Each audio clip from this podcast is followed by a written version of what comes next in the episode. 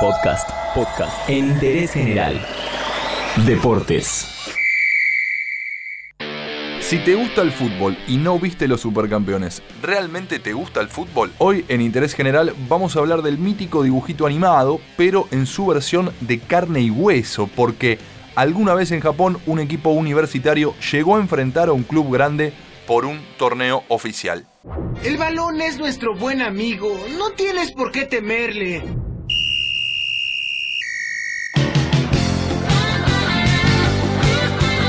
Los Supercampeones o Capitán Subasa, por su nombre original, es una serie de manga, es japonesa y es de 1981. Pero tal vez lo que la mayoría de la gente vio en Argentina y en Latinoamérica fue su remake de 2001. Hace poco la serie estuvo en boca de todos otra vez porque este año apareció en Netflix y muchos treintañeros volvieron a emocionarse con los partidazos de Oliver Atom en el Newpie. No me importa con quién tenga que enfrentarme.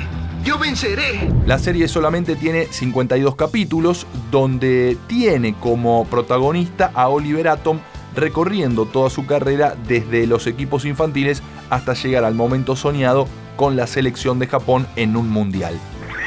Nunca te des por vencido, Olivera. Patea, patea y patea hasta que logres hacerlo a la perfección. Pero este famoso dibujito, que a más de uno lo tuvo pegado a la tele durante horas y horas, tiene una versión real. En Japón, desde 1921, se juega la Copa Emperador.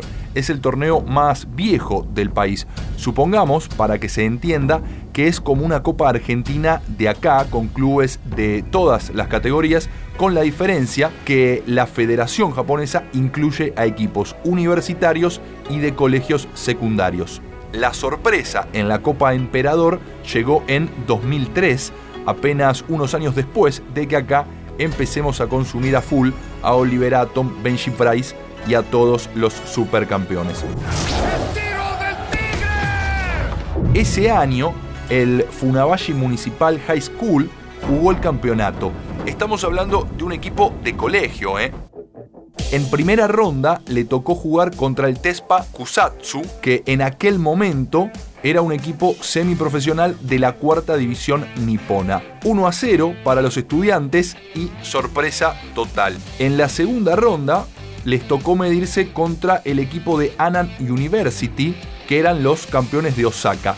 El resultado fue otra vez 1 a 0 en favor de los adolescentes y así clasificaron a la tercera ronda de la Copa que es cuando entran los equipos profesionales.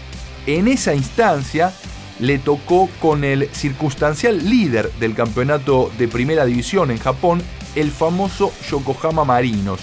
Y decimos famoso porque por ahí pasaron, entre otros, Ramón Díaz, Pipo Gorosito y Beto Acosta.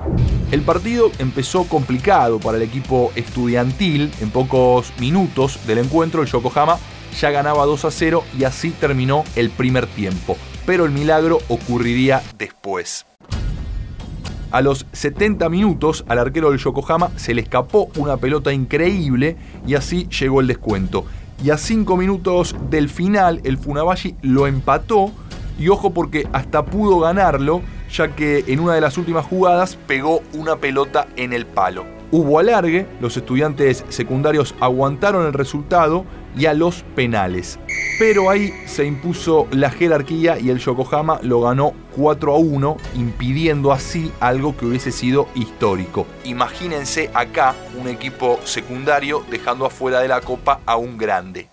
La historia derivó en que algunos jugadores del Funabashi fueran contratados por equipos profesionales, pero a diferencia de lo que ocurriría acá, donde prima la inmediatez, en Japón primero esperaron que tengan el título secundario en mano. El caso ejemplo es el de Robert Cullen, que estuvo en el histórico partido ante el Yokohama, terminó el colegio y después fichó para el Júbilo Iguata, donde disputó más de 100 partidos entre 2004 y 2010.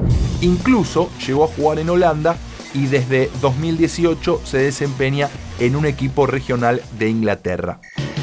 La historia de los supercampeones que muchos conocimos tuvo una versión en la vida real, también ocurrió en Japón y te lo contamos, aunque sea brevemente, en Interés General. Todo lo que querés saber está en interésgeneral.com.ar.